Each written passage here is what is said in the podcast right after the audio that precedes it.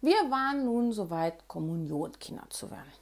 Da Andi und ich auf einer katholischen Grundschule gegangen sind, waren wir bereits schon lange gewöhnt, vor dem Unterricht zu beten. Jeden Morgen stellten wir Kinder uns vor unseren Stühlen auf und baten das Vater unser. Vater unser im Himmel, geheiligt werde dein Name, dein Reich komme, dein Wille geschehe, wie im Himmel, so auf Erden. Unser tägliches Brot gib uns heute und vergib uns unsere Schuld, wie auch wir vergeben unseren Schuldigern. Und führe uns nicht in Versuchung, sondern erlöse uns von dem Bösen. Amen setzen Kinder. Jeden Morgen, Tag ein, Tag aus, montags bis freitags, kam das Gebet, vorgesprochen von unserer Klassenlehrerin. Mit einem lauten Ratschen ließen sich dann alle Kinder auf ihre Stühle fallen und der Unterricht konnte beginnen. An dem Morgen stand allerdings unser Herr Pfarrer in der Türe, um seinen neuen Schützlinge einen guten Morgen zu wünschen und uns die Liste für unsere Eltern mitzugeben. Auf der Liste stand alles drauf, was wir so für den Kommunionunterricht benötigen, sowie wann und wo wir zu sein hatten. Er ermahnte uns auch nochmal, dass wir nun jeden Sonntag zu der Messe kommen müssten. Sonst gäbe es keine Kommunion für uns.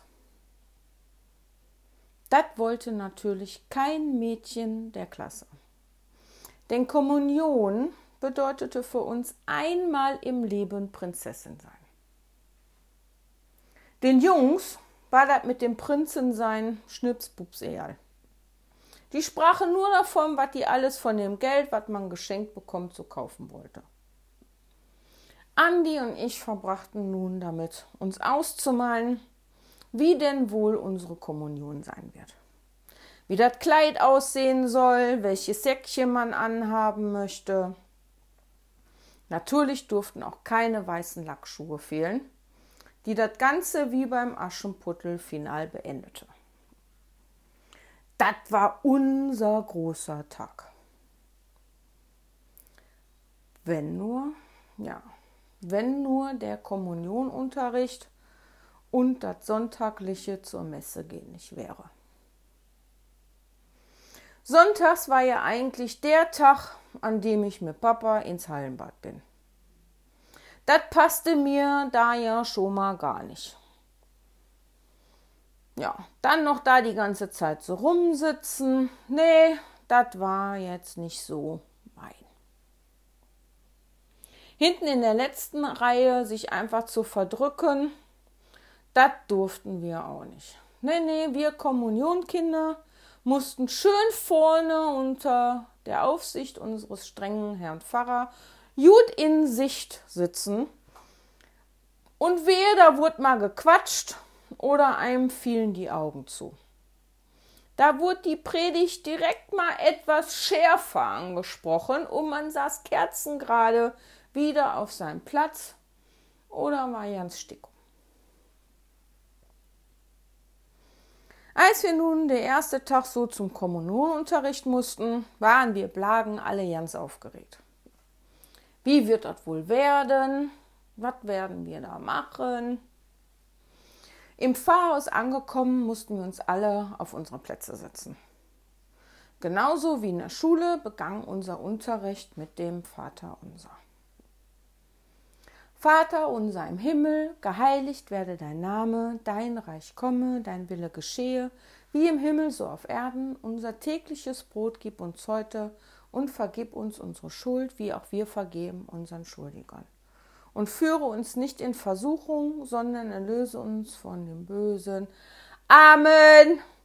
Andi betete ganz laut, während wir anderen Kinder das Vater unser andächtig vor uns hinnuschelten. Dem einen und anderen ist hier vielleicht schon etwas aufgefallen, was unserem strengen Herr Pfarrer natürlich nicht verborgen blieb. Genau, es fehlt das, denn dein ist das Reich und die Kraft und die Herrlichkeit in Ewigkeit. Amen. Unser strenger Herr Pfarrer hatte das fast die Schuhe ausgezogen. Wie konnte man mitten im Gebet Amen sagen? Andi schnalzte mit der Zunge und wehrte sich empört in ihrer Arschlochtonlage, dass unsere Lehrerin uns das ganz genauso beigebracht hat. Und der sollte das doch noch mal richtig lernen. Sagen wir mal so. Das Gespräch, was anschließend mit unserer lieben Klassenlehrerin da geführt wurde, das hätten wir gerne mal gehört. Die hatte nämlich das morgendliche Gebet einfach abgekürzt, damit die schneller mit dem Unterricht anfangen konnte. Hm. Gesagt hat die uns Kinder im Nachhinein nichts über das Gespräch von den beiden. Auffällig war aber, dass Andi in der kommenden Zeit keine Glanzbildchen mehr geschenkt bekam, die unsere Lehrerin austeilte, wenn sie einen Grund dafür fand, ein Kind zu belohnen. No, irgendwie schafften wir aber den Kommunionunterricht tatsächlich recht beschwerdefrei rumzubekommen. Als es hieß, wir müssten vor der heiligen Kommunion auch nur zur Beichte, konnte ich die Nacht davor kein Auge zubekommen. So eine Angst hatte ich vor unseren Herrn Pfarrer. Was sollte ich denn denn beichten? Mir war gar keine Sünde bewusst. Was sollte ich denn da sagen? Den ganzen Weg zur Kirche marterte ich mir den Kopf, was ich dem denn da so beichten könnte. In der Beichte selber fiel mir nur das eine anzusagen. Dass ich meine Mutti schon mal angelügen hab.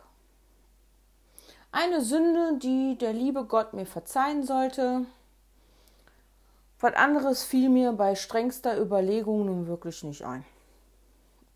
Es kam, wie es kam. Ich musste dreimal das Vater unser beten und alles ist vergessen.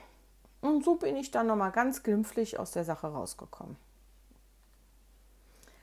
Was hatte mich diese Beichtsache Sorgen gemacht? Und dann war es doch nur so halb gewesen.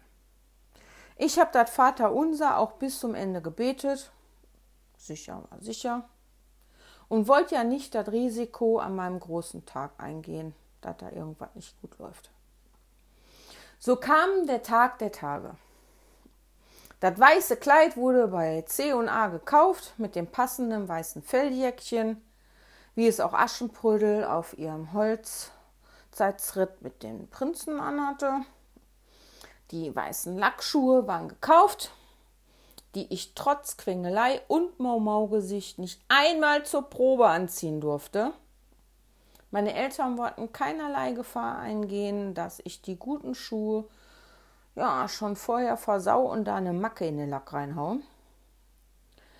Trotz aller Versprechen, vorsichtig in den Lackschuhen nur zu Hause zu laufen, blieben diese inklusive meiner neuen weißen Spitzesöckchen im Schuhkarton im Kleiderschrank meiner Eltern.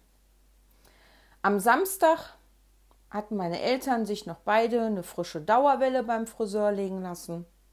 Und so sind wir drei totschick am Sonntagmorgen, als die Kirchen bimmelten, stolz von der Horststraße hochgelaufen Richtung Kirche. Schritt für Schritt, um bloß keine Macke in meine Schuhe zu hauen. Nach und nach sammelten sich alle Kinder mit ihrer Familie auf dem Pfarrhof. Die Blagen begutachten uns gegenseitig und dann schauten wir, wer denn hier so das schönste Kleid anhatte. Andi hatte ein schönes weißes Kleid an mit einer feinen weißen Strickjacke. Sie hatte wie ich so ein weißes Blumenkränzchen auf den Kopf und ein kleines weißes Säckchen als Handtasche, wo ein Spitzentuch drin war. Es wurde an alles gedacht, was so eine Prinzessin braucht. Wir Blagen wurden in das Pfarrhaus gebracht und die Eltern mussten mit dem Rest der Sippe in der Kirche ihre Plätze einnehmen. Dann durften die ganzen alten Omas in die Kirche, die sich gern die Kommunionkinder mit den schön ausstaffierten Kleidchen so angucken wollten. Andi und ich liefen ganz vorsichtig die Treppen hoch. Schritt für Schritt. Bloß nicht mit der Schuhspitze, wo eine Macke dranhauen an die Lackschüchen und mit der freien Hand das Kleidchen vor jedem Schritt anheben. So machen das Prinzessinnen.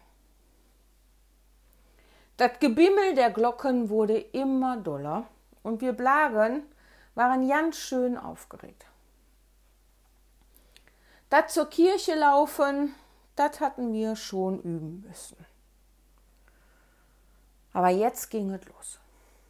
Bimmel, Bimmel, Bimmel, Bimmel, Bimmel, Bimmel, Schritt für Schritt durch das große Kirchtor. Immer den Messdienern mit dem Weihrauch hinterher. Einfach das machen, was die machen. Dann kann nichts schief gehen, dachte ich mir. Der Weihrauch schwang durch die Kirche in dicken Nebelschwaden. Weihrauch rechts, Weihrauch links, Weihrauch nach vorne, Weihrauch nach hinten. Ich fühlte mich wie in einer meiner John Sinclair Geschichten und erwartete, dass jeden Moment der Fürst der Finsternis im Nebel erscheint, als ich nach vorne zur Andi schaute. Noch nicht einmal hier in der Kirche durften wir zwei zusammensitzen. Weder in der Schule noch im Kommunionunterricht und auch nicht an dem großen Tag der Kommunion. Ich guckte an der Seite von Britta vorbei und sah Andi vorne an der Seite kreidebleich, genauso wie ihre Jacke sitzen. Singen, auf die Knie gehen, hinstellen, singen, sitzen und singen. Mein Blick stets auf Andi gerichtet. Der Pfarrer sprach von der Kanzel und der Weihrauch schwang vor uns hin und her. Da sah ich, wie Andi so ganz langsam von der Bank rutschte. Wie so ein flüssiger Flutscheschleim glitt sie langsam Richtung Boden. Das sah für mich aus wie in Zeitlupe. Und ich dachte nur, was macht die denn da schon wieder? Mein erster Gedanke war, dass die Andi wohl ein Nickerchen macht. Als sie ganz runtergeflutscht war, rappelte sie sich ganz schnell wieder auf und setzte sich wieder auf die Bank. Ich musste aufpassen, nicht laut loszulachen, nicht heute, nicht an den Kommuniontag. Ich riss mich zusammen. Am besten gucke ich gar nicht mehr rüber. Sicher war sicher. Wieder ein Rauf und runter, alle sangen und nun mussten wir antreten, um unser Brot abzuholen. Andächtig hielt ich meine Hände wie geübt vor mir her und lief vorsichtig Richtung Altar. Andi stand nur ein paar Kinder vor mir, gerade vor dem Altar mit dem großen Marmorstufen. Als sie vorne angekommen war, war das wohl das i-Tüpfelchen an Weihrauch, was die da zu viel eingeatmet hatte. Und die hat sich dann im hohen Bogen über den Altar erbrochen. Es war kein Halten mehr. Da war nichts mehr zu machen. Was raus muss, muss raus. Nachdem die sich beruhigt hatte und der ganze Schladderadatz aufgewischt war, ging er mit dem Kommunionunterricht planmäßig weiter. Die Locken bimmelten wieder und alle Kinder mussten sich aufstellen und mit ihren Kerzen in der Hand vorsichtig rauslaufen. Draußen angekommen, lief ich schnell zu Andi und fragte, was da los war. Und sie sagte nur zu mir: Boah! Als der Pfarrer am Predigen war, da hörte ich den auf einmal nur noch ganz leise. Und weg war ich. Boah, ist mir voll Schwatt vor der Augen geworden. Und ich wurde erst wieder wach, als ich mit der Foot auf dem Boden gelandet bin. Mir war so schlecht von dem Weihrauch da vorne. Und als dann der Messdiener da nochmal nachgelegt hat und so kräftig hin und her wedelte, da war kein Halten mehr. Und ich habe alles ausgekotzt. Jetzt geht's mir aber gut. Und guck mal, ist gar nichts passiert. Dabei zog sie ihr Kleid ein Stückchen hoch und ihre makellosen Lackschuhe blinkten mir entgegen. Ich drückte sie nur kurz und lief zu meinen Eltern. Die Andi, die ist schon eine Nummer für sich. Schön den Altar hat die voll gegöbelt, aber keine Macke in ihre Schuhe gehauen. Nach dem üblichen Foto mit Eltern, meinen geliebten Opa Theo, stets im Anzug und in Hut, sowie meiner Oma Maria mit frischer Legewelle und schiefen Zahn, ging es Richtung La Kirche zu der gutbürgerlichen Gaststätte, wo im großen Saal alles festlich für meinen Kommunionfeierunterricht angelegt war. Ich saß mit meinen Eltern, Opa und Oma, Micha vor Kopf wie an der Tafelrunde aus meinem Märchenfilm kannte und vor mir das gemeine Fußvolk. Direkt neben mir saß mein Cousin der Micha, den ich immer noch abgöttisch liebte, wie meinen großen Bruder. Und Micha war auch schick zurechtgemacht, in einer beigen Stoffhose mit schwarze Turnschuhe. Ich glaube, selbst zu seiner eigenen Kommunion hat er sich geweigert was anderes außer Turnschuhe zu tragen. Es gab vorher eine Rindersuppe mit kleinen Klößchen drin. Dann folgte Salzkartoffeln, Rinderbraten, Erbsen und Möhren, leckere braune Soße und Rotkohl. Der Nachtisch war meine Kommuniontorte. Als das Ganze mit dem Essen erledigt war, gab es die lang ersehnte Umschläge mit Geld. Ein paar Geschenke wie neue Disco-Rollschuhe, sowie ein Original-Zauberwürfel folgten. Wenn es euch interessieren sollte, mangels Geduld schaffte ich es nie, nie, nie, niemals, mehr als zwei Seiten in einer Farbe hinzubekommen. Andi hatte auch einen Zauberwürfel bekommen und schaffte drei Seiten, was mich am Ende natürlich wieder tierisch fuchste. Als eines Tages mein Cousin, der Markus, bei uns zu Besuch war, zeigte der mir, wie man den Zauberwürfel auseinanderbauen kann und setzte ihn mir Farbe für Farbe passend wieder zusammen. Was sowas anging, war der Markus mittlerweile recht ausgebufft und die zwei linken Füße hatten sich auch ausgewachsen. Er war zwar immer noch der längste von uns allen gewesen und ein bisschen steif, aber mittlerweile konnte der doch ganz gut bei allem mithalten. So. Schellemenkes, oh, sowie Tauchen im Schwimmbad. Und damit war der eben auch so ein anerkanntes Mitglied unserer Clique geworden. Bei der Kommunion gab es nun die Magenaufräumer und die Zimmermannsippe hatte wieder einen Grund zu feiern. Es lief das Köpi, die Musik aus der Musikbox und wir taten das, was wir besonders gut konnten, feiern. Ich hatte mein Kommunionkleid schon wieder gegen ein paar Hosen und einen Pulli ausgetauscht.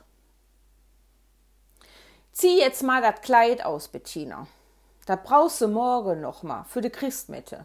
Nicht, dass du das versaut hast morgen. Der Satz war von meiner Mutti noch nicht ganz ausgesprochen, da zuppelte die schon an meinem Kleid rum. In Hose und Pulli sind wir Blagen dann erstmal raus, ein bisschen um die Häuser gezogen und ich hatte aus einem meiner Umschläge mir 20 Mark rausstibitzt, die wir dann an der nächstgelegenen Bude in Ware umtauschten. Spendabel wie ich war, durfte sich jeder was aussuchen, was es so gab. Danach sind wir zurück in die Gaststätte und verzockten das restliche Geld am Flipperautomaten, der direkt neben der Türe zum Klo stand. Immer wieder kam ein Erwachsener vorbei und der hat uns dann immer mal auch wieder so einen Heiermann für den Kicker überreicht. So verbrachten wir die Zeit am Flipperautomaten mit echter Cola für mich und Malzbier für meine Cousins. Bis dazu nach und nach die Taxis da waren. Meine feierfreudige Familie machte sich auf Richtung nach Hause und ich wurde dann nochmal von meinen Tanten über das ganze Gesicht immer abgeknutscht mit, was ich nicht für ein hübsches Mädchen heute mal war.